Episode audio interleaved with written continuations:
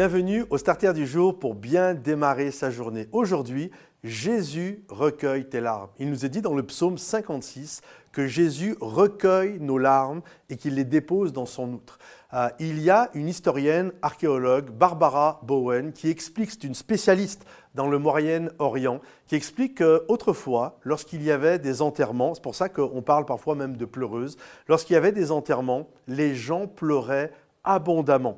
Et une des choses que l'on faisait, ça peut nous paraître fou, nous, euh, des milliers d'années plus tard et dans un autre contexte euh, occidental ou autre, mais il y avait cette réalité, il y avait des gens qui pleuraient et on recueillait leurs larmes. On mettait les larmes dans une sorte de petite fiole et euh, dans une petite urne et on mettait les larmes à l'intérieur et ensuite on, fermait cette urne et on mettait ça avec la sépulture.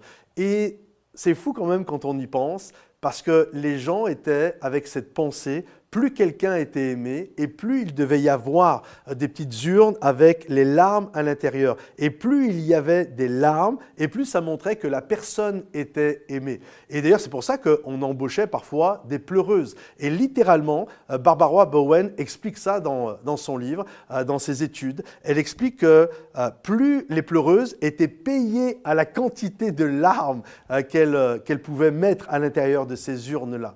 Et c'était vraiment quelque chose de fort, ça, dans le Moyen-Orient. Par exemple, si euh, un homme partait à la guerre, alors son épouse ou sa fiancée qui l'attendait, lorsque la personne revenait, lorsque le gars revenait, eh bien, lui montrait euh, ce petit flacon où à l'intérieur, il y avait les larmes. Et c'était comme une preuve. Regarde comment tu m'as manqué. Regarde comment je t'aime. Regarde toutes les larmes que ça m'a fait couler. Et c'était une preuve d'amour.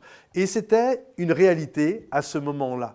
Et Jésus nous dit qu'il recueille nos larmes. En d'autres termes, parfois nous nous sommes là et on vient avec nos larmes, on vient avec nos petits flacons en disant, mais Seigneur, regarde combien j'ai pleuré. Regarde un petit peu dans le flacon, regarde toutes mes souffrances, regarde comment j'ai pleuré à cause de cette maladie, à cause de celui qui m'a trahi, à cause de cette épouse qui est partie, de cet homme qui m'a abusé, qui m'a trompé. Regarde, regarde ces choses, Seigneur mon Dieu, les, les souffrances de ma vie. Et Jésus dit qu'il recueille nos larmes. Il recueille nos larmes de tristesse, il recueille nos larmes de deuil, il recueille toutes ces choses-là. Et elles ne seront jamais gâchées devant Dieu.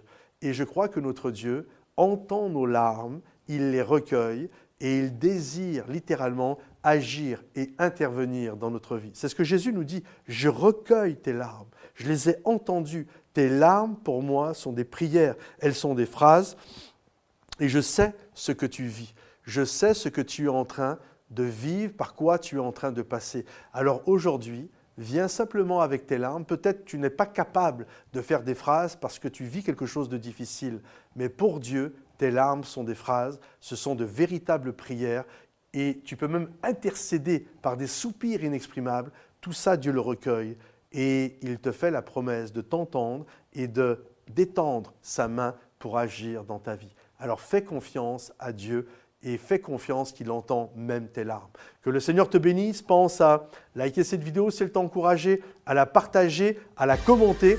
Et puis rendez-vous sur momentumsansfrontières.com. À bientôt les amis. Bye bye.